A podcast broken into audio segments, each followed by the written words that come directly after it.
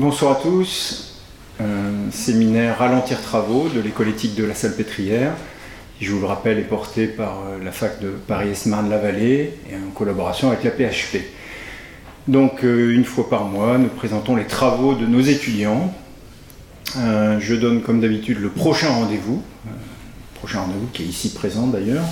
Donc, le mardi 8 janvier 2019, c'est Véronique Lefebvre-Desnouettes qui viendra pour parler de son livre Alzheimer, l'éthique à l'écoute des petites perceptions, qui été publié chez RS euh, cette année en 2018.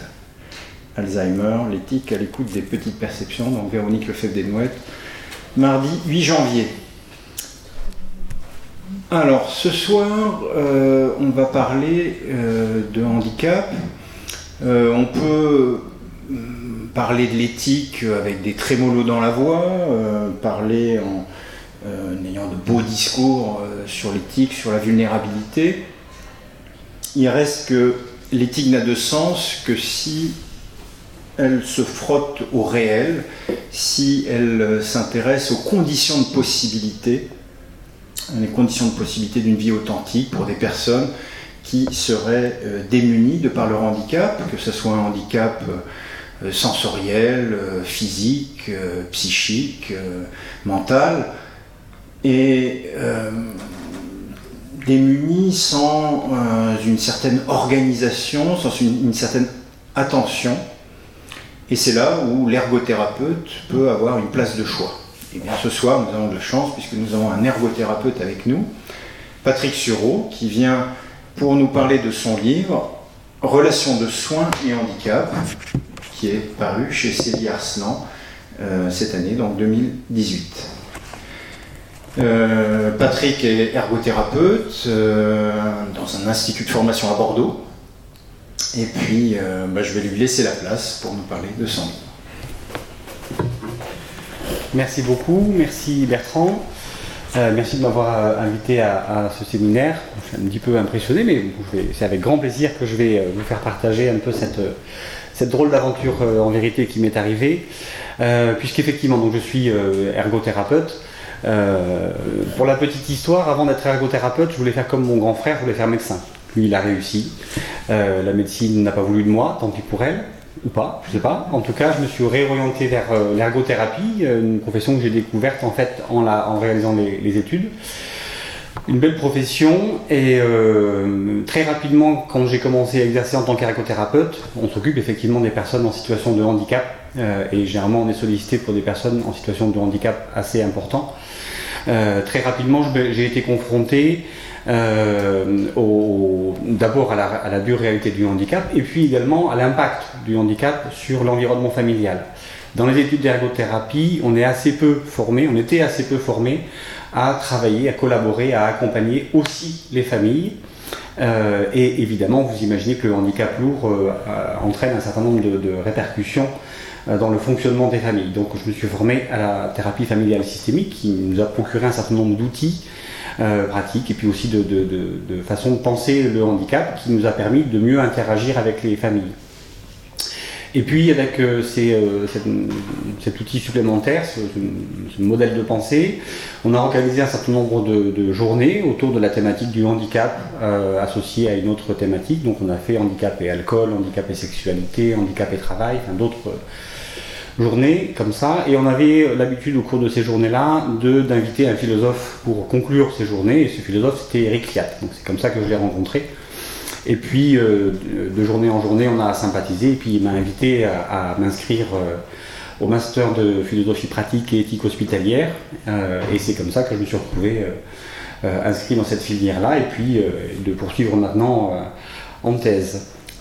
Et alors, pour boucler la boucle, eh ben, de, de, ce parcours en philosophie, eh ben, je retourne aussi à l'ergothérapie, puisque maintenant je suis enseignant en institut de formation en ergothérapie, et je découvre avec bonheur que cet apport et ce petit euh, parcours euh, philosophique m'aide beaucoup dans l'enseignement, parce que très tôt, on peut former effectivement les étudiants à réfléchir un peu différemment, et puis on inclut maintenant véritablement dans ces euh, études une dimension non seulement systémique qui ouvre sur autre chose que sur la pathologie dans le domaine du soin, mais également avec des parties concernant vraiment la philosophie, l'éthique, la morale, et puis cette réflexion un peu, un peu particulière, qui n'est pas encore très, euh, à mon goût, pas assez répandue dans le monde du soin, qui reste encore très centrée sur la, la pathologie. C'est aussi logique, c'est notre travail.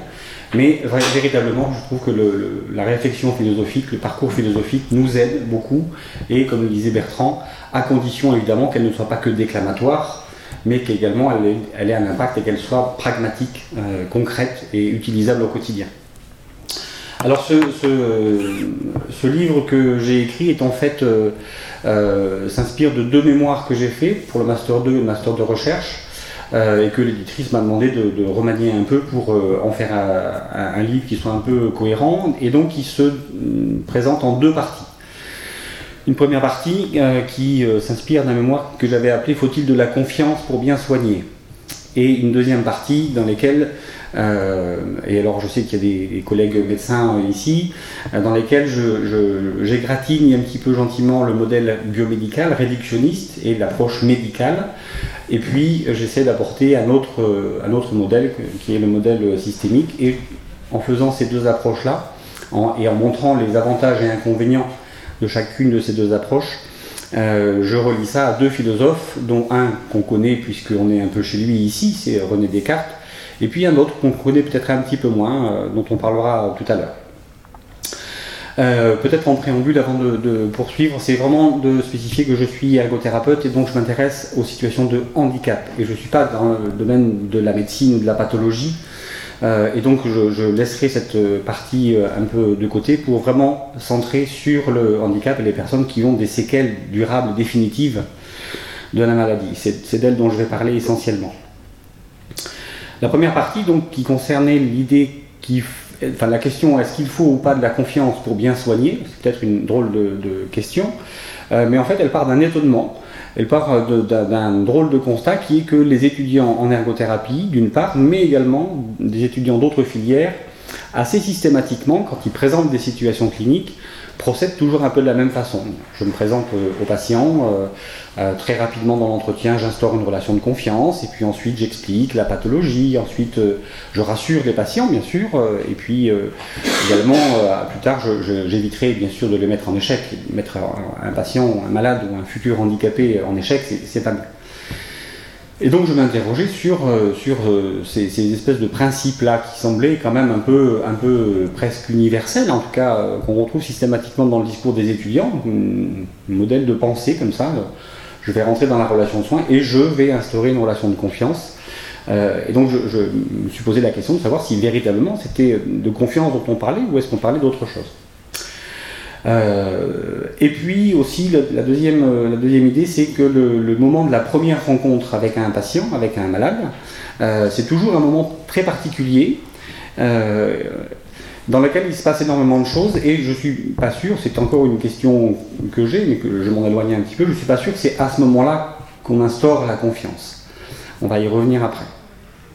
Euh, l'idée, c'est euh, au, cours de la première rencontre, il se passe effectivement un certain nombre de choses, mais déjà on est dans la réciprocité, c'est-à-dire on est un peu, je faisais un peu le, parallèle avec, euh, vous savez, quand on marche sur un trottoir et puis qu'il y a une personne qui arrive en sens inverse, et puis analogiquement, sans se parler, on, on, se fait face à face, on se décale et puis finalement on s'évite avec un petit sourire.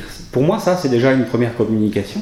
Il ne s'est rien passé de particulier, on ne s'est pas échangé de mots, simplement on s'est mis d'accord. On, a convenu que si on ne faisait rien ni l'un ni l'autre, on allait s'entrer dedans et qu'il fallait qu'on trouve une solution. Et ça se passe relativement vite. Mais déjà, il se passe quelque chose. On convient, sur les bases de la communication analogique, d'une solution commune, un petit sourire, et puis chacun poursuit son chemin. C'est cette première, euh, c'est sur cette idée de première rencontre que je, pars et qu'avec les patients, c'est aussi un peu ça qui se passe. Quand je rentre dans la chambre d'un patient, eh ben, on est un peu dans cette situation-là, euh, c'est-à-dire dans cette réciprocité. Euh, et du coup, j'ai pas le pouvoir, moi, de définir par avance comment la relation va se passer, mais on est bien dans la réciprocité et je vais percevoir le patient et le malade d'une certaine manière, tout comme le patient et le malade va me percevoir à sa manière. Ensuite, il faudra qu'on détaille un petit peu parce que euh, le, contenu est beaucoup plus euh, complexe que ça. Un premier biais dans cette histoire-là, quand on est soignant, et en tout cas c'est ce qu'on nous apprend, moi c'est ce que j'ai appris euh, quand j'étais étudiant, on nous apprend la pathologie. Alors évidemment, c'est hyper important la pathologie, ça c'est sûr dans le soin. Pour ce qui est des personnes qui sont en situation de handicap, la pathologie aussi, c'est important de connaître les différentes pathologies, les différentes lésions. Qu'est-ce que c'est que la tétraplégie? Qu'est-ce que ça entraîne comme troubles associés? Euh, La sclérose latérale amyotrophique, la sclérose en plaques, toutes les autres, le traumatisme crânien grave par exemple. C'est important de savoir, de connaître la lésion. Mais après, quand on est ergothérapeute, on ne va pas être attaché à guérir la pathologie. Et donc la connaissance de la pathologie a pour principale euh, caractéristique de nous mettre dans la tête que le malade en face de nous est surtout défini par la pathologie. Donc on va voir un paraplégique, on va s'occuper d'un hémiplégique et on va un peu avoir tendance à les considérer d'abord par le symptôme qu'il porte, la maladie, la lésion, etc. Euh, et, je raconte et, je trouve que cette, cette, cette cette dérive ou cette, idée que d'abord on a en tête la pathologie peut des fois nous induire en erreur dans la façon dont on va percevoir la situation. Je prends l'exemple de cette euh, anecdote qui m'est arrivée euh, à l'hôpital de Bordeaux. quasiment au même moment sont euh, admis deux patients dans le service, une jeune fille d'abord et quasiment en même temps un monsieur. La jeune fille était une belle jeune fille, 19 ans à l'époque, une très jolie brune, qui était partie en Polynésie pour faire animatrice dans un centre de vacances, mezzanine au bord du lagon, très bien, la belle vie. Et puis en dormant, la nuit, elle tombe de la mezzanine et elle se retrouve paraplégique. Et elle est rapatriée ensuite sur Bordeaux. Dans le même temps, un autre patient arrive dans le service, lui pour une fracture du petit doigt. Et euh, on voit très rapidement que dans le service, ben, euh, tout le monde euh, s'occupe beaucoup de la jeune fille, et puis est un petit peu catastrophé, enfin quand même une jeune fille comme ça qui se retrouve du jour au lendemain paraplégique de la façon définitive, versus un monsieur qui il avait 50, 55 ans, donc relativement jeune, encore actif, mais avec une fracture du petit doigt, c'est pas grand chose, une fracture du petit doigt. Et donc euh, on était moins inquiet pour le monsieur avec sa fracture du petit doigt que de la jeune fille et des suites euh, de, la vie de la jeune fille. Et bien c'est exactement l'inverse qui s'est produit. C'est-à-dire que cette jeune fille n'a jamais versé une seule larme. Je ne l'ai jamais vue euh, dépressive, triste, ou s'apitoyer sur son sort, ou se lamenter. En revanche, le patient, lui, a tombé dans une dépression grave, donc il a eu beaucoup, beaucoup de difficultés à sortir. Euh, et alors qu'on avait en tête l'idée de la pathologie, si on pouvait faire une hiérarchie dans les pathologies, et, euh, je ne le souhaite pas, mais si on, devait les classer, on aurait tendance à dire que la paraplégie nous paraît plus grave qu'une fracture du petit doigt. Eh bien non, si on ne rattache pas ça à l'histoire des gens, forcément on prend le risque de se tromper. Cette jeune fille, par exemple, euh, nous expliquait que depuis qu'elle était paraplégique, enfin sa vie avait un sens qu'avant, et que nous avait expliqué aussi que si elle était partie aussi loin, euh, en Polynésie, c'était pas pour rien, et qu'en fait elle avait fui un père maltraitant et abuseur, et que du coup la paraplégie lui donnait une autre condition, lui permettait d'avoir d'autres projets pour sa propre vie, et de nouveaux challenges, et puis euh, et elle, les a, elle les a réalisés, puisqu'elle est devenue, je crois, euh, vice-championne olympique aux Jeux olympiques de Lillehammer, deux ans après son accident seulement. Le monsieur, lui, a, eu des complications de sa fracture de la main, avec une algodystrophie, avec euh, euh, beaucoup de douleurs, beaucoup de difficultés. Et ce monsieur était portugais, euh, et était artisan, menuisier ébéniste. Et pour lui, le travail a une valeur absolument extrêmement importante. Et que du coup, de ne plus pouvoir travailler, pour lui, ça signait la fin de sa vie. S'il est plus capable de subvenir aux besoins de sa famille, alors c'est la fin. Et, donc, du coup, à contrario, sa vie à lui n'avait plus de sens s'il était handicapé de la main. Et donc c'était pour montrer que euh, la pathologie, quand on, aborde les situations uniquement sous l'angle de la pathologie, ben, euh, on, risque de se tromper parce qu'il y a quand même derrière ça une histoire euh, et que notre approche des situations de handicap ne peut pas être détachée de l'histoire des gens et il faut que notre, prise en charge, notre accompagnement soit au plus proche des antécédents des gens. Simplement parce que, et je reviens dans le premier entretien, il y a un autre biais que, j'ai remarqué qui est que euh, on pense qu'on est d'accord avec les gens, mais on va jamais vraiment vérifier qu'on est d'accord avec les gens. C'est-à-dire quand je suis soignant et que je dois m'occuper d'une personne euh, malade, hospitalisée, euh, on va se présenter l'un et l'autre et on va penser que l'objet est commun et implicitement partagé, c'est-à-dire le soin, sauf que dans cette idée du soin, pour le professionnel qui connaît la pathologie et son évolution, le soin se conçoit comme étant euh, euh, on va viser des séquelles à minima, alors que pour le patient, le soin, lui, c'est la guérison ad integrum. Je veux guérir, redevenir comme avant, et vous, vous allez nous soigner pour ça, alors que nous, on a déjà dans l'idée que, oui, probablement, il y aura des séquelles, et c'est assez rare que très tôt dans le premier entretien, on convienne et l'un et l'autre de, l'objet de l'accompagnement et du soin. Alors du coup, le fait d'instaurer la confiance devient compliqué si on n'est pas sûr du tout de se mettre d'accord et l'un et l'autre sur l'objet euh, de la prise en charge de soins. Encore faut-il savoir ce que c'est que la confiance. Donc, ce que j'explique euh, dans, ce travail, c'est que euh, la confiance, cum fidere, c'est-à-dire se fier à, s'en remettre à, la confiance est un choix délibéré de la part des patients. Quand on fait confiance, ça relève plutôt de la praxis, c'est-à-dire d'un acte concret. Je décide de mon initiative de m'en remettre euh, à un autre parce qu'il y a quelque chose qui est important pour moi et que je ne peux pas, euh, je, ne peux pas euh, pour l'instant m'en occuper seul. J'ai un problème de santé, je suis incapable de le gérer seul et donc je m'en remets à des soignants dont c'est le métier. La confiance implique également une part de risque. C'est-à-dire, euh, comme nous dit euh, Aristote, ce serait en quelque sorte le juste milieu entre une confiance par excès, qui serait une espèce de, confiance aveugle, et une confiance par défaut, qui serait la crédulité. Ou l'inverse, plutôt trop de confiance, crédulité, et excès de confiance, excès de la, méfiance, le défaut de, confiance. Si je fais une confiance aveugle aux soignants et que je suis trop crédule, euh, alors euh, je m'expose totalement à lui et je prends le risque euh, inconsidéré qu'il ne s'occupe pas véritablement de mon problème de santé.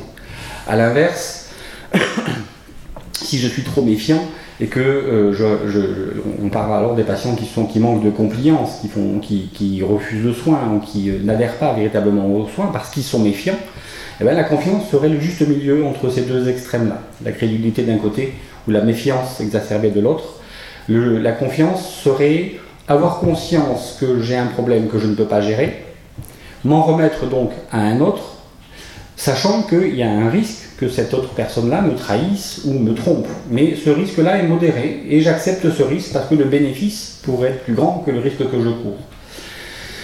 Alexandre Jolien explique dans son joli petit bouquin qui s'appelle euh, Éloge de la faiblesse, que je vous invite à lire, euh, il explique très très bien ça. Il explique aussi que la confiance, elle est réciproque, tout comme ce qui se passe dans la première rencontre.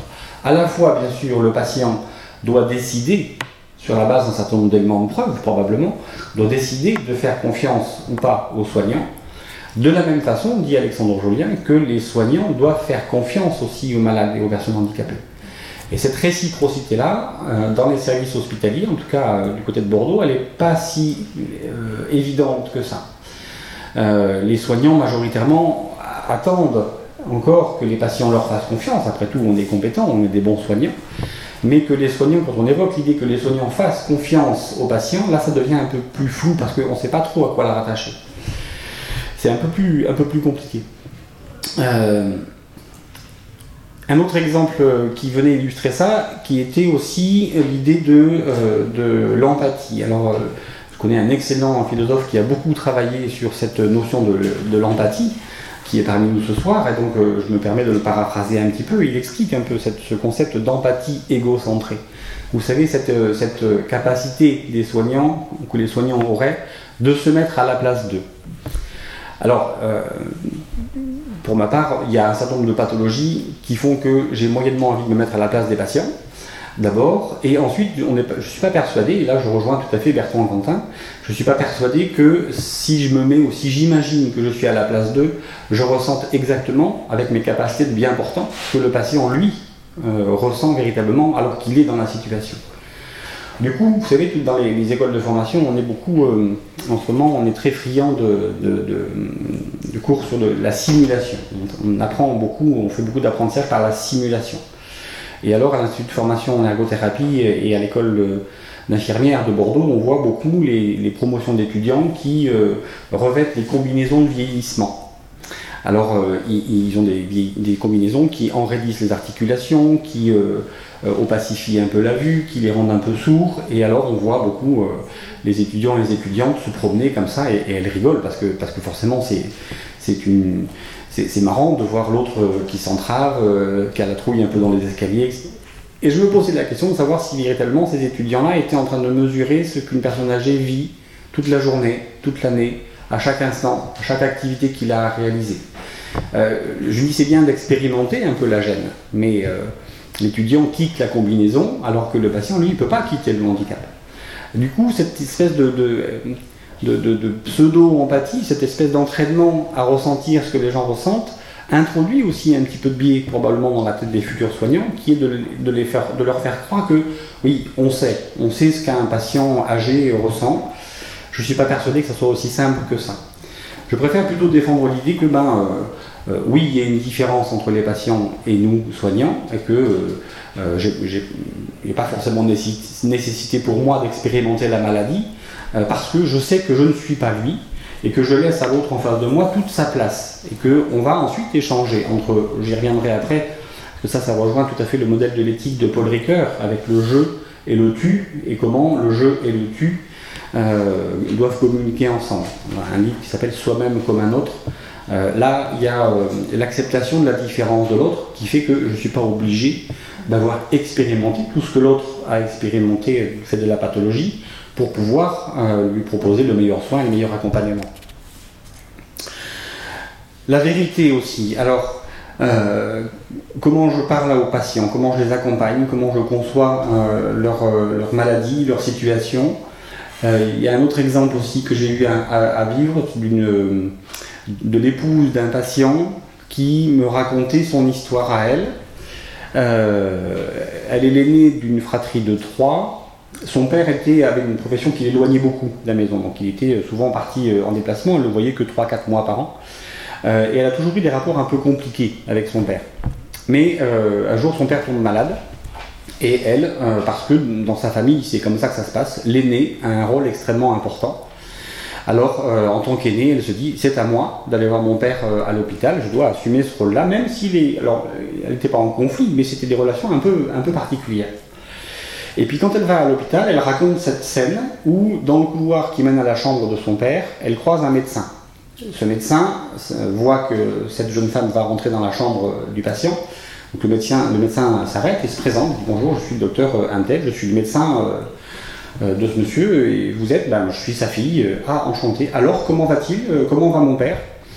Et le médecin lui dit, ben, il a un cancer généralisé, il lui reste en gros 10 jours à vivre. Bonne journée. Et il s'en va. Et à ce moment-là, la jeune femme tourne la tête, regarde la chambre de la, fenêtre de la chambre, elle voit son père à travers, donc ils échangent un regard, donc là elle dit ben, je dois rentrer maintenant dans la chambre de mon père. Elle rentre, et alors qu'ils n'ont jamais, ils jamais vraiment trop discuté et l'un et l'autre, hein, parce que ce n'est qu'une fille, c'est un modèle très euh, patriarcal, très machiste, euh, euh, le, père parlant plus à ses fils qu'à sa, sa, fille, donc ils n'ont jamais vraiment communiqué, et elle disait combien ça lui avait manqué. Mais là, ils avaient tous les deux une information, et donc euh, le, père lui dit euh, T'as vu le médecin? Oui. Il t'a dit Oui. Donc tu sais Oui. Et elle raconte qu'après, en fait, ces dix jours-là se sont merveilleusement bien passés, enfin, avec des guillemets, évidemment. Il est décédé 11 jours plus tard, euh, en réalité, non pas 10, le médecin s'est trompé. et elle explique qu'en fait, bien sûr, ce médecin, quand ce médecin lui fait cette annonce dans le couloir, elle a, vécu ça avec une violence effroyable. Elle avait envie de, le frapper, elle était en colère, elle était outrée, elle l'a trouvé absolument odieux. Et elle décrit après que pendant les dix jours, du coup, comme ils savaient tous les deux très rapidement, ils ont, pu ensuite, euh, en quelque sorte, régler leur facture, régler leur compte, et ils ont pu discuter, ils ont pu échanger. Et elle m'a dit, euh, il est parti, et, je l'ai laissé partir, il est parti en paix, on a réglé nos, différends. Et au fond, tout à fait au fond, hein, au fond, je remercie ce médecin de nous avoir dit les choses et de ne pas nous avoir trompés ou, versé de douces illusions. Il aurait pu nous dire on va le soigner, on va s'en occuper, vous inquiétez pas, je ne l'aurais pas cru. Là, effectivement, le choc a été brutal, la vérité a été euh, très crue, très, très violente, et ça nous a permis ensuite de discuter. Alors, évidemment, hein, on va, on va je suis, je suis évidemment convaincu que c'est une façon un peu abrupte de, dire les choses et que peut-être il aurait pu euh, inviter la jeune femme à s'asseoir, je vais vous parler, on va discuter et mettre d'autres formes que ça. Mais au fond, je me dis, euh, au final, ça lui a rendu service. et alors, est-ce qu'ils en étaient conscients ou pas? Ça, j'aurais jamais la réponse, mais d'une certaine façon, en, donnant cette information-là, ça, matérialise pour moi, ça illustre pour moi assez bien, d'une façon caricaturale, j'en conviens, le, fait qu'il fait confiance aux gens. Je vais vous donner une information absolument effroyable, je vous fais confiance, vous allez, gérer les choses à votre façon. Alors, c'est un mot brutal, on est d'accord, hein euh, c'était un, peu dur, mais euh, euh, Fabienne, cette, jeune femme-là, a dit oui, s'il nous avait pas dit les choses comme ça, probablement on n'aurait pas pu profiter de ces dix jours de la même manière. Et donc, encore une fois, hein, la manière de le dire est à, est à modifier, on est d'accord là-dessus. Mais je trouvais que c'était une façon pour le médecin de dire ben, les gens aussi ont à prendre l'information et à, les gérer avec leurs ressources. Tout ça pour dire, euh, euh, dans cette première partie de la confiance, eh ben, on voit que euh, c'est pas si simple que ça. La relation avec les patients est évidemment, vous le savez, complexe, et que moi j'invite beaucoup les étudiants à, réfléchir, à, initier ce questionnement de comment je me positionne, comment je dois dire les choses, qu'est-ce que je dois dire, qu'est-ce que je ne dois pas dire. Et alors j'illustre ça par une histoire que j'aime beaucoup qu'on trouve dans Platon, La République, livre 2, qui est euh, euh, l'histoire de l'anneau de Gigès. La République est un écrit de Platon dans lequel il traite de ce qui est juste ou de ce qui ne l'est pas. Et dans le livre 2, euh, Socrate discute avec Thrasymach d'abord, puis avec Glaucon dans un deuxième temps, et il discute de savoir est-ce que c'est plus profitable d'être juste en toutes circonstances ou est-ce qu'on peut facilement glisser vers l'injustice et c'est mieux. Socrate défendant évidemment l'idée que ben non, euh, il faut être juste en toute occasion, et Thrasymach et Glaucon, disant plutôt que ben non, on a plein d'exemples comme quoi c'est beaucoup plus facile, de, même quand on est juste, de, venir, de glisser vers euh, l'injustice. Et Glaucon de raconter cette euh, histoire de Gigès, qui est un honnête berger, qui fait paître son troupeau, euh, et un violent orage éclate, il y a une, faille qui s'ouvre dans le sol et il découvre en s'engouffrant dans la faille un, cheval d'airain surmonté par le squelette d'un géant. Et le squelette de géant ne porte sur lui, rien d'autre qu'un anneau. Alors Gigès prend l'anneau et l'enfile à son doigt, et puis quand l'orage est, calmé, euh, remonte et continue ses occupations. Et le soir, il se rend à un rassemblement des bergers euh, là où les bergers doivent euh, désigner celui d'entre eux qui doit aller porter le tribut au roi, le roi de la province de Lydie qui s'appelle Candole. Et euh, Gigès s'ennuie, joue avec son anneau et se rend compte quand il tourne son anneau que les autres bergers parlent de lui comme s'il n'était pas là. Et il découvre en fait qu'il a le pouvoir de l'invisibilité. L'anneau de Gigès, c'est l'anneau qui confère le pouvoir d'invisibilité. Et dans Platon, euh, Glaucon continue l'histoire en disant, une fois qu'il a le pouvoir d'invisibilité, Gigès, qui était présenté comme un honnête berger, va euh, au royaume, profite de l'invisibilité pour tuer le roi Candole, et ensuite épouser sa femme Tudo. Et euh, Glaucon disant, voilà, alors qu'il était honnête, il suffit qu'on lui donne le pouvoir d'invisibilité et il fait des conneries. Parce que ça reste quand même pas bien de tuer l'autre, en fait. Euh, il y a une autre version en histoire que je préfère, euh, qu'on trouve dans Hérodote, euh, où l'histoire est, plus intéressante de mon point de vue, parce que ça illustre plus l'idée de la morale et de ce qui est bien et de ce qui est pas bien. La deuxième version est la suivante. Il découvre de la même façon le pouvoir d'invisibilité, il va, et, comme euh, quand il était invisible, et donc ses camarades bergers, euh, puisque Gigès n'est pas là, c'est lui qui, va aller euh, au royaume, donc il s'est retrouvé désigné volontaire pour aller porter le tribut au roi. Du coup, il va au royaume, il se présente au roi Candole, mon bon roi, je vous amène le tribut, et Candole lui dit, mais on a le temps, viens plutôt, tu vas te cacher dans la chambre de ma femme, et tu dos, et tu vas voir comme ma femme est belle. C'est de là d'ailleurs que vient le candolisme. C'est en faisant de la philosophie que j'ai appris ce qu'est le candolisme. Le candolisme, c'est cette pratique sexuelle qui consiste pour l'homme à exposer sa femme au regard euh, des autres hommes. Et eh bien, ça vient du roi Candole, qui était un roi tyrannique et qui avait cette, euh, ces pratiques-là, cette habitude-là. Il prenait beaucoup de plaisir à montrer sa femme extrêmement belle aux autres hommes. Euh, et donc Candole invite Gigès à se cacher dans la chambre de Tudo Euh, et JG c'est un petit peu gêné, mais quand même, si, si, j'insiste, ça me fait plaisir, dit Candole. et JG se cache derrière le rideau, il attend un petit peu, Tudo arrive, et puis aperçoit le rideau qui bouge. Donc elle sait que JGS est là, elle sait que quelqu'un l'observe. Eh bien elle se déshabille quand même, figurez-vous.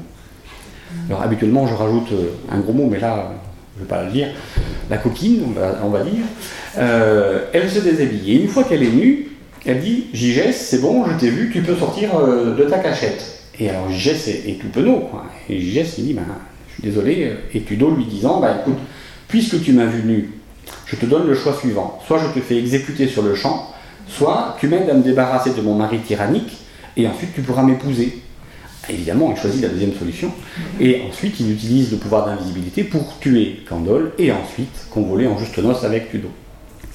J'aime bien cette deuxième version parce que cette deuxième version pose aussi la question de la morale de la femme, de Tudo en l'occurrence, et pas seulement de Gigès. C'est-à-dire que l'idée de la morale de faire euh, ce qui est bien ou ce qui n'est pas bien, là en l'occurrence, a été fortement influencée par le comportement de, de Tudo. Et puis j'utilise aussi beaucoup cette histoire que je raconte aux étudiants euh, parce que je leur dis, c'est une manière de ne plus jamais être seul dans le soin. Quand vous êtes en situation euh, avec un patient dans la chambre, euh, il peut se passer tout et n'importe quoi. Personne ne vous voit, vous êtes tout seul avec le patient. Et on imagine bien que si le patient il est dément, Alzheimer, confus, agité, etc., vous pouvez lui dire, vous pouvez faire n'importe quoi, personne ne vous voit. Ou alors, vous vous dites que sa famille peut-être a la note JGS, ou vos collègues peut-être ont la note JGS, et peut-être sont dans la chambre. Et du coup, on doit se poser la question en tant que soignant de savoir ce qu'on dit, ce qu'on fait avec un patient, et ce qu'on dirait ou ce qu'on ferait de différent avec ce patient, selon que la famille ou selon que les collègues sont là ou sont pas là.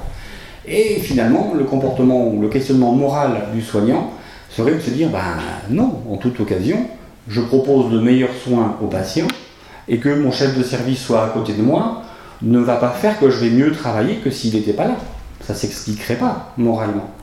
Et donc du coup, bien sûr, les étudiants sont plus jamais seuls dans leur tête et deviennent un peu schizophrènes, mais en tout cas, ça peut être aussi un garde-fou pour dire, bah, quand je suis tout seul dans une situation parfois un peu compliquée, j'imagine que mes collègues ou que la famille du patient sont invisibles mais présents, et je dois agir et faire et dire au patient les mêmes choses que si sa mère, son père, son frère, sa soeur euh, ou mes collègues étaient, là. Et euh, évidemment, de cette, de cette idée de la morale, on, glisse assez facilement sur l'éthique, puisque après, on, il y a la, dimension euh, plus collective, et Ricoeur est d'un grand secours pour nous, j'en parlais tout à l'heure, dans le triangle de l'éthique qu'il propose dans son livre Soi-même comme un autre, qui est un très joli bouquin. Personnellement, je l'ai lu trois fois, ce livre. Parce que simplement, les deux premières fois, j'ai pas tout compris. Il m'a fallu trois fois pour le lire bien. il est un peu, un peu costaud.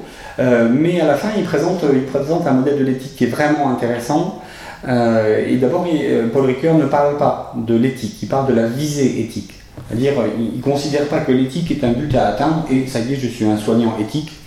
Non, il dit c'est c'est un chemin sur lequel on s'engage et des fois on, s'en écarte, mais en tout cas ce qui est intéressant c'est qu'on ait cet objectif-là, cette visée éthique et la visée éthique, selon lui, la visée éthique, c'est la visée de la vie bonne, avec et pour autrui, dans des institutions justes. Et cette idée-là est vraiment intéressante. La visée de la vie bonne, oui, là on rejoint Aristote, le bonheur est le de tous les vœux. La visée de la vie bonne. En même temps, j'ai rarement rencontré des gens qui avaient comme projet d'avoir une vie mauvaise. La plupart des gens ont effectivement comme projet d'avoir une vie bonne et heureuse, si possible avec et pour autrui. Là, ça devient intéressant. Si je veux une vie bonne, il faut que je conçoive ce bonheur avec les autres et pour les autres. D'une façon un peu raccourcie, euh, évidemment, si je construis mon bonheur aux dépens des autres, mon bonheur va pas être tout à fait complet. Euh, si mon bonheur euh, se, fait d'abord pas aux dépens des autres, mais en plus contribue au bonheur des autres, là, peut-être que j'avancerai sur le chemin d'un vrai bonheur. Et puis dans les institutions justes, là on va pas forcément développer parce que ça, ça complexifie un peu les, choses, mais c'est l'idée de dire euh, la première rencontre, elle se fait dans un contexte. Et c'est de ça dont parle Paul Ricoeur, le pôle il de son triangle. Son triangle, il y a trois pôles, je, tu, il, moi en tant que sujet, l'autre, l'altérité, et puis il, le pôle neutre, c'est-à-dire tout ce qui permet la rencontre avec l'autre. Et là-dedans, on va, on va trouver euh, aussi bien les éléments matériels que les éléments culturels, que les éléments de langage, que les attitudes, tout ce qui permet que je puisse être en relation avec l'autre en face de moi.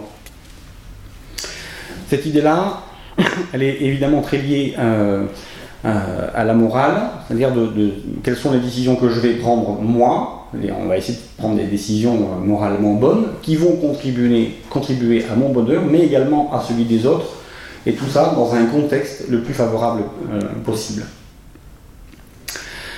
Soi-même comme un autre, alors dans le principe on peut être d'accord, euh, c'est assez séduisant je trouve comme idée, en pratique c'est moins simple. C'est-à-dire quand on est en face d'un patient euh, dément Alzheimer, s'identifier à l'autre, c'est moins facile. Considérer que l'autre est comme moi, un sujet libre, pensant, qui peut décider de lui-même, c'est plus compliqué. Parce que l'autre en face n'a pas un état ou des capacités qui me permettent facilement de reconnaître en lui toute cette capacité à décider par et pour lui-même. Simplement, ce que, euh, Paul Ricoeur dit, ben, il faut penser pas forcément à sa liberté de sujet là actuel, mais à la liberté qui passée, probablement plus qu'à venir, mais en tout cas considérer et voir en l'autre le sujet pensant qu'il a été à un moment donné. Et sans jamais oublier ça, parce que si on en reste encore une fois à la pathologie, et aux séquelles, et à la cognition altérée, et euh, à l'agitation, et euh, à la désorientation, et qu'on perd euh, les capacités que le patient a pu avoir à un moment donné d'être libre, autonome, eh ben, ça, ça, biaise un peu le regard qu'on peut avoir sur lui. Dans cette idée-là, de reconnaître malgré tout en l'autre des capacités d'un sujet pensant, eh ben, je rejoins aussi Corinne Pelluchon qui, euh, dans son livre Éléments pour une éthique de la vulnérabilité, décrit bien ça, décrit bien la différence qu'elle fait entre la fragilité et la vulnérabilité. Éléments pour une éthique de la vulnérabilité. Et Corinne avec un seul N, très important pour elle où elle explique, alors je, raccourcis aussi, elle explique que la, fragilité, elle est constitutive. Un objet est fragile de par sa constitution. Un vase en cristal, par exemple, de par la constitution du cristal, il est par définition fragile. La vulnérabilité, elle se caractérise, elle se définit par l'exposition à un danger. Le vase en cristal, qui est fragile, si on le prend et qu'on le met dans une chambre où il y a 15 gamins qui jouent, là il devient vulnérable eh bien, euh, les personnes qu'on a en face de nous, du coup, euh, selon qu'on va les considérer fragiles ou vulnérables, on va pas avoir le même comportement. Le vase en cristal qui est fragile, je vais le protéger. Je vais le mettre dans du papier bulle, je vais le remettre dans un placard, dans une vitrine, et je vais éviter soigneusement qu'il soit exposé à tous les dangers. Le patient que je considère comme fragile, je vais le protéger, le surprotéger. On va le mettre dans une chambre avec des barrières, euh, un lit, une sonnette, euh, des gens qui vont venir sans arrêt, et puis il ne pourra rien faire sans que personne soit au courant. Si je considère à contrario que le patient n'est que vulnérable, enfin que vulnérable, façon de parler, ça veut dire qu'il est exposé à un danger, mais qu'il préférerait ou qu'il pourrait bien vouloir ne plus être exposé à ce danger, et que dans cette situation d'exposition à un danger potentiel, il peut vouloir retrouver les outils pour lutter contre. Auquel cas, je ne vais pas le surprotéger, je vais l'aider à trouver les moyens pour lutter à nouveau contre les dangers auxquels il pourrait être exposé. Et auquel cas, ça veut dire que dans ma relation avec le patient, que je considère non pas comme vulnérable, comme fragile, pardon, mais que je considère comme vulnérable, eh bien, je vais l'aider, je vais l'accompagner dans l'idée de retrouver des moyens de lutter contre les difficultés. Et ça, euh, c'était l'idée que euh, je ne mets pas les patients en échec, pour moi, est une énormité qu'on apprend aux étudiants, parce que si on, procède, on fait de la rééducation aux gens en ne leur proposant que des choses qu'ils vont réussir, alors on ne les prépare pas à ce qu'ils vont vivre en dehors de l'hôpital. Alexandre Jolien, encore une fois, dans, le même livre, Éloge de la faiblesse, décrit parfaitement ça. Euh, il, décrit, il, dit que euh, il a beaucoup appris en séance d'ergothérapie, mais ce qu'il a appris en ergothérapie n'égale pas et de loin ce qu'il a dû apprendre tout seul dans son appartement. En ergothérapie, il a été protégé, alors que quand il était euh, dans son appartement, il s'est retrouvé vulnérable et il s'est rendu compte qu'il avait à réaliser des activités auquel il n'avait pas été préparé. Il ne savait pas comment lutter contre ce regard disqualifiant que les gens portaient sur lui quand il est en fauteuil.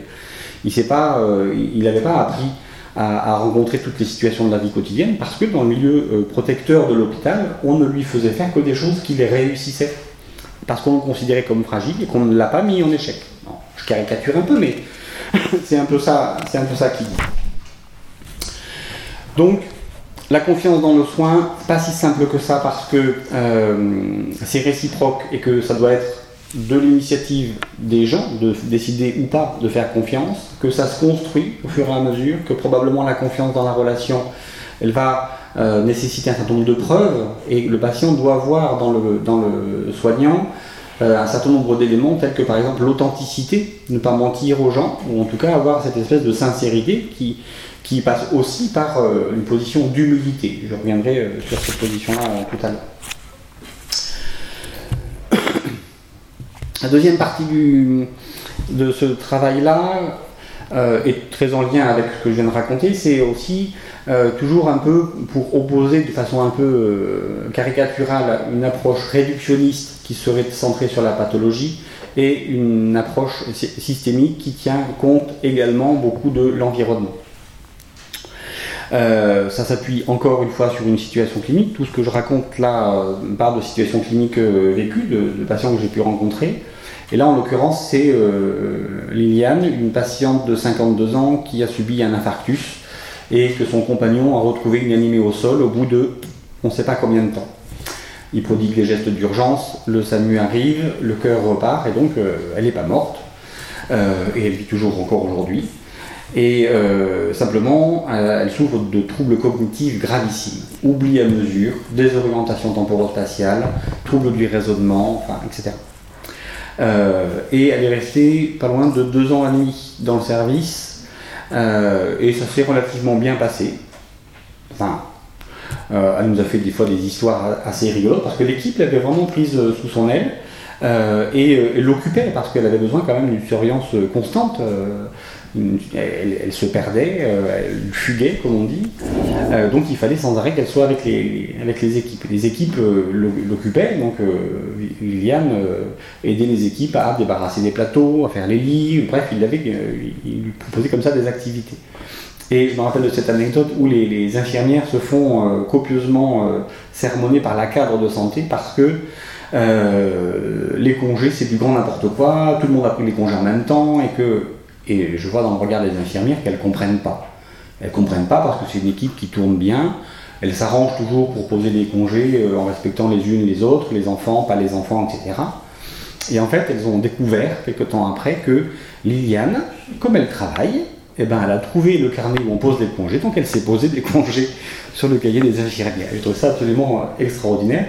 Et donc pendant deux ans et demi, comme ça, Liliane a fonctionné dans ce service-là, et avec des petites euh, anecdotes de ce type-là, mais rien de, rien de, particulier. Sauf que euh, cet été-là, fermeture des lits, elle se retrouve dans une autre chambre, dans un autre étage, avec une autre équipe qui n'avait pas l'habitude de fonctionner avec, avec cette patiente-là. Et Viviane rentre dans la chambre au moment où une infirmière fait un soin et demande un café. Est-ce que je peux avoir un café s'il vous plaît? Et euh, l'infirmière euh, lui répond un peu brutalement euh, J'ai pas le temps, on verra ça tout à l'heure. Et Liliane lui met son poing dans la figure. Donc, trouble du comportement. c'est noté dans les incidents indésirables. Et puis, forcément, elle a été, on lui a fait une, injection parce qu'elle est violente.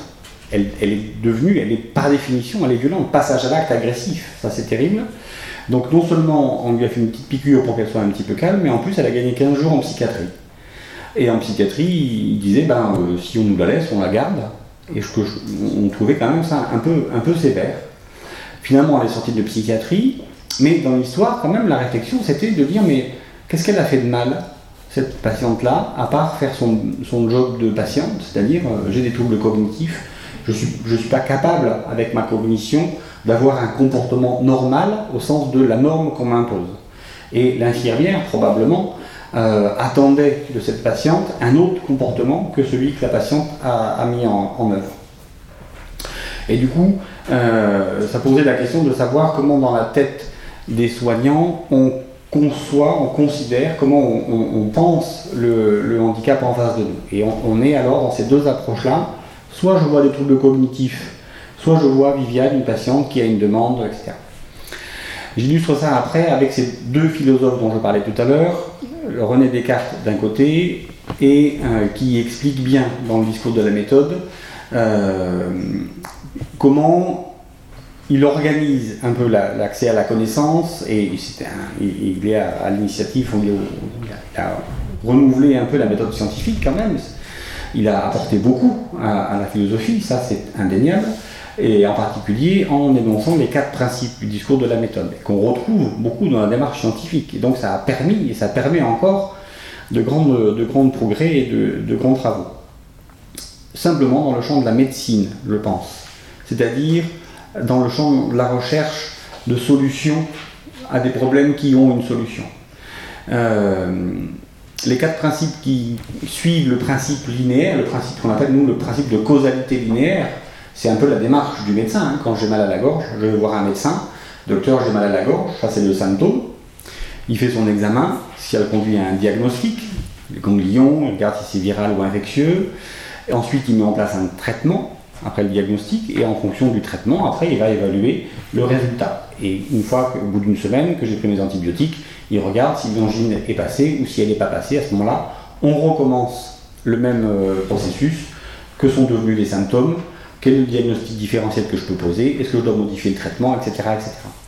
Ça, c'est une démarche très très euh, euh, scientifique. Alors, je caricature un peu, pardon pour les médecins, hein, et mon frère est médecin et, je vous raconte pas les discussions qu'on a pu avoir, euh, parce qu'évidemment il n'est pas d'accord.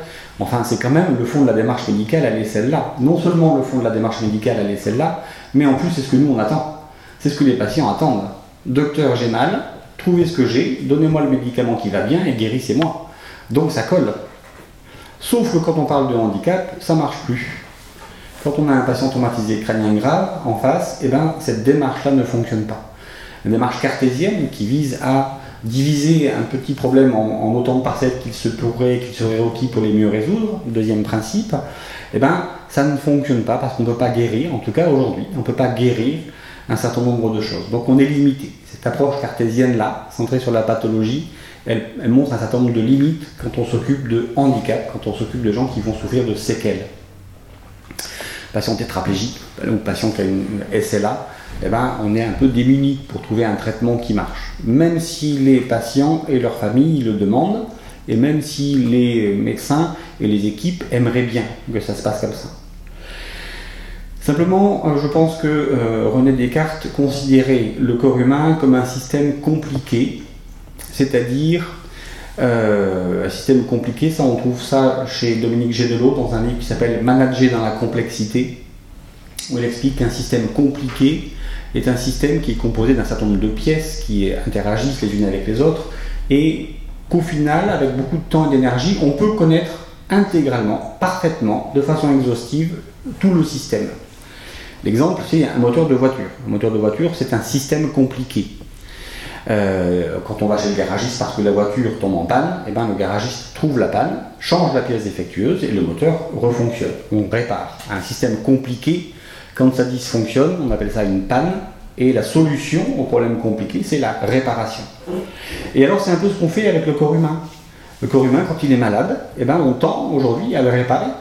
Ça prend la forme de greffe, ça prend la forme de prothèse, ça prend la forme, etc., etc. Le principe, il est celui de réparer. On en est maintenant à faire pousser des cellules souches, euh, etc., pour euh, euh, faire des impressions de peau en 3D. Enfin, on est en train de fabriquer des pièces de rechange pour le corps humain le principe, il est d'essayer de réparer. Alors, encore une fois, je, caricature, hein, pardon, mais le, principe, il est quand même un peu celui-là. Sauf que, évidemment, le corps humain est un système qui n'est pas un système compliqué, mais un système complexe. Et le philosophe qui, qui explique ça, un des premiers que j'ai trouvé, s'appelle Giambattista Vico, V-I-C-O, qui est un philosophe italien qui vient de Naples il est né 18 ans après la mort de Descartes, donc ils ne sont pas connus, Descartes et Giambattista Vico. Mais quand Vico euh, a appris la philosophie, eh ben, il a appris Descartes parce que à cette époque-là, en Europe, on apprenait Descartes, le discours de la méthode, méditation métaphysique. Enfin, Descartes a fait, a fait un, carton partout en Europe. Euh, sauf que Vico, il est italien, et que l'italien ne pense pas comme le français. Et que l'italien, Vico, il dit non, le corps humain n'est pas un système compliqué, le corps humain est un système complexe. Et le système complexe, on retrouve aussi ça chez Genelot bien plus tard, le système complexe, c'est un système dont on ne peut pas connaître intégralement le fonctionnement. C'est pas possible parce que les systèmes complexes euh, possèdent trois caractéristiques. Il y a d'abord de l'imprévisibilité dans les systèmes complexes. Dans les systèmes complexes, il y a des choses qui se passent qui n'étaient pas prévues. Il y a de l'indécidabilité dans les systèmes complexes. Quand il y a un événement imprévu qui se passe, eh ben, qu'on cherche qui a décidé ça, on ne trouve pas. Parce qu'il n'y a personne en particulier qui a décidé que cet événement imprévu se produise, puisqu'il était imprévu. Et enfin, ça, ça me paraît très très important, en tout cas pour nous en tant que soignants, dans les systèmes complexes, il y a de l'ingouvernabilité. L'ingouvernabilité, eh ben, c'est l'idée que je n'ai pas de prise sur le problème qui est en face de moi. Ou en tout cas, je ne peux pas penser avoir une prise et avoir du pouvoir sur tout. Le patient en face de moi, c'est un système c'est un corps humain, c'est un système complexe, il y a de l'imprévisible, je ne sais pas à l'avance comment il va réagir, je ne peux pas le savoir. La famille du patient, c'est un système humain, c'est un système complexe, c'est encore plus imprévisible. Les gilets jaunes, ce sont des systèmes humains, c'est parfaitement imprévisible, c'est parfaitement indécidable, c'est parfaitement ingouvernable. Ça illustre parfaitement bien la complexité du système humain. Et essayer de trouver une réponse compliquée à un problème complexe, eh ben ça marche pas. Et encore une fois, hein, euh, je colle à l'actualité, les gilets jaunes, c'est pas avec des solutions qui paraissent simples que ça résout un problème parce que le problème est complexe et que là on est en train d'assister à l'ingouvernabilité des systèmes complexes telle qu'elle est décrite déjà chez Dominique Genelot il y, a, quelques années de ça. Dans les systèmes complexes, et en tout cas pour en revenir aux situations des patients qui nous intéressent. Dans les systèmes complexes, il y a donc de l'imprévisible, de l'indécidable, de l'ingouvernable. Je ne peux pas avoir la maîtrise sur tout. Je ne peux pas savoir à l'avance comment euh, Liliane va se comporter. Euh, dans les systèmes complexes, quand ça ne marche pas, le corps humain, quand ça ne marche pas, on appelle ça une crise. Et vous mettez deux systèmes humains ensemble, on appelle ça un couple. Et dans les couples, c'est pas une panne. Enfin, il peut y avoir des pannes, hein, mais ça ne serait pas aussi pas des médicaments. Mais euh, on parle surtout de crise de couple. Et les crises de couple, la solution à une crise, c'est la transformation. Quand un couple est en, crise, s'il essaie de redevenir comme c'était avant, ça ne marchera pas. Celles et ceux-ci qui sont en couple, et je suis aussi, eh ben, euh, on aimerait bien que ça redevienne quelques années après comme c'était les 15 premiers jours. Mais ça marche pas comme ça. Parce qu'on se transforme. Et le couple, au fur et à mesure du temps, ben, il se transforme avec des crises, avec des changements, avec des modifications, et qui font qu'on s'éloigne de l'état où on était au début. Et puis on a un autre état, on va trouver un autre équilibre, on appelle ça l'homéostasie, on va trouver un équilibre de vie, mais au fur et à mesure de transformation. C'est ça qu'il faut viser aussi avec les patients. Les patients qui souffrent de handicap, eh ben, il faut admettre qu'on ne va pas avoir de prise de pouvoir sur eux, on ne va pas pouvoir les guérir, par contre, on va pouvoir les accompagner à se transformer. Et ça, ça devient passionnant. Pour faire ça, c'est complexe, il n'y a pas de solution simple. Je ne donne jamais de solution toute faite aux étudiants parce qu'il n'y en a pas. Je peux leur expliquer ce que c'est que la tétraplégie, mais je ne peux pas leur expliquer ce qu'ils vont faire avec tous les tétraplégiques. Ça, c'est pas possible. Et je leur explique que euh, l'ergothérapeute, en particulier, moi je pense, mais parce que c'est mon job, mais je pense aussi les soignants en général, et je pense beaucoup aux infirmières et aux aides-soignantes, doivent à un moment donné avoir ce rôle de nexialiste. Alors, le nexialiste, le nexialisme, vous trouverez ça dans un merveilleux bouquin qui s'appelle La faune de l'espace, écrit par Alfred Elton van Vogt, qui est le père de la science-fiction. Et La faune de l'espace est un très joli bouquin, facile à lire, passionnant, on le dévore, dans lequel il montre qu'il y a un, vaisseau spatial euh, dans lequel il y a plein d'humains qui est composé d'un équipage pluridisciplinaire. On dirait une équipe de, on dirait un hôpital. Ça c'est conçu comme un hôpital avec plein de services différents. Sauf qu'au lieu d'avoir un service cardio, dermato, etc., on a service technique, service biologique, service physique, service, etc. Il y a plein de services, c'est très hiérarchisé. Dans chaque service, il y a un chef de service. On voit toute la hiérarchie qui apparaît. Et puis il y a un service où il y a une seule personne. C'est Elliot Grovenor. Et le service, c'est le service Nexialisme. Et personne ne sait ce que c'est. Et tout le monde s'en fout d'ailleurs de ce, de ce patient-là. À chaque fois qu'il y a un problème, et ils ont plein de problèmes parce qu'ils sont attaqués par des événements extraterrestres, des, des choses qu'ils ne connaissent pas à l'avance, on voit apparaître que chacun à sa façon, comme à l'hôpital, chacun va aider avec sa compétence. Le biologiste va dire c'est ça qu'il faut faire. Le physicien va dire mais non, il faut plutôt utiliser tel truc. Euh, l'astrophysicien va dire mais non, en fait c'est pas comme ça. Euh, chacun va apporter sa solution. Évidemment, il n'y a aucune solution qui fonctionne. Il y a juste le nexialiste qui, euh, essaye de, faire entendre le son de sa voix et qui dit c'est pas comme ça qu'il faut faire. Moi, si j'étais. voilà, ce que je ferais, c'est je ferais un petit peu de ça, un petit peu de ça, un petit peu de ça. Et le nexialisme, de nexus, le lien en latin, c'est celui qui fait du lien entre les choses. C'est celui qui est capable de dire oui, le biologiste, ça, ça pourrait marcher, mais à condition que le physicien fasse ça, l'électronicien, lui, prévoira telle et telle chose. Et au bout du, au bout du, roman, je ne vais pas vous le spoiler, mais euh, on, voit comment le nexialisme prend de plus en plus d'importance parce que le nexialisme, le fait de faire du lien entre les différentes disciplines, c'est ça qui permet de résoudre les situations complexes auxquelles les gens n'ont pas de solution parce qu'ils conçoivent les choses, ils conçoivent le monde comme des choses compliquées. Donc soyons nexialistes et essayons de faire du lien entre les choses, c'est-à-dire du lien avec les autres professionnels, du lien avec le patient, du lien avec l'entourage du patient, parlons aux familles, et c'est sur ça que je conclus dans ce travail-là en disant, bah, euh, ça invite à l'humilité, soyons humbles.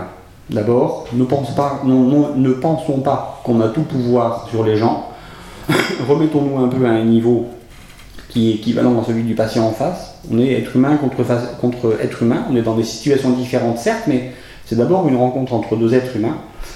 Euh, donc il faut qu'on redescende un petit peu de cette position de toute puissance qui est finalement une position assez inconfortable. Euh, et puis euh, redécouvrons la possibilité de questionnement que parfois on perd quand on est soignant parce qu'on instaure un peu la routine et on fonctionne un peu de façon routinière. Et évidemment, il y a un certain nombre d'activités qu'on a intérêt à routiniser, mais des fois on routinise, trop euh, et du coup on en oublie de se questionner, de s'interroger et de, de, faire ce petit pas de côté qui nous permet de faire, de faire les choses un petit peu différemment. Euh, et alors j'aime beaucoup euh, raconter ça aussi aux étudiants, c'est-à-dire pour quand ils, me parlent de situation clinique euh, et je leur demande mais est-ce que vous avez rencontré la famille de ce patient? Ah bah non. Et alors du coup je leur dis bah, je vais vous poser une question. Cette question-là je la tire du monde du rugby, qui est un beau sport.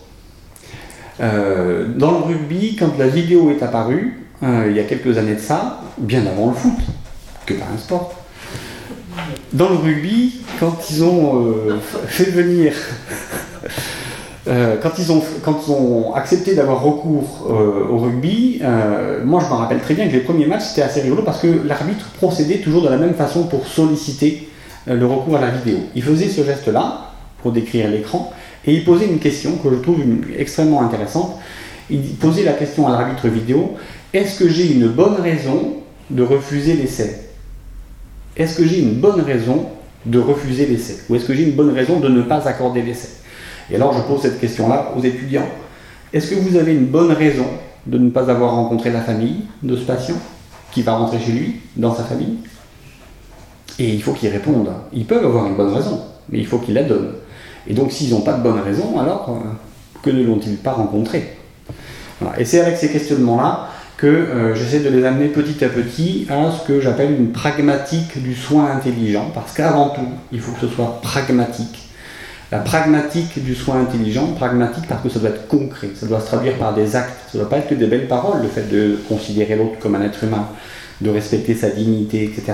Ça doit vraiment se traduire, et je le dis beaucoup aussi aux aides-soignantes, euh, dont je suis intimement convaincu qu'elles sont les, les, premières, elles sont au fond de ce que c'est que l'éthique, quand elles frappent à la porte de la chambre des patients et qu'elles attendent qu'on leur réponde. Pour moi, ça commence là l'éthique avec les gens. Et donc la pragmatique parce que ça doit être concret, du soin parce que soigner, hein, il faut prendre soin de l'autre, prendre soin de ses collègues, mais des malades aussi, et des familles aussi qui souffrent des situations de handicap. Intelligent, non pas au sens qu'il faut avoir un QI élevé pour être bon soignant, mais intel lego, faire du lien entre les choses. On retrouve le nexialisme. Soyons intelligents, faisons du soin, soyons concrets et essayons de faire en sorte que les choses soient liées entre elles. Et probablement, on verra que ça a plus de sens pour les gens dont on a à s'occuper. Voilà ce que je voulais vous raconter. Je fais un, résumé. Il y a d'autres choses aussi, bien sûr. Achetez-le, lisez-le, c'est vachement bien.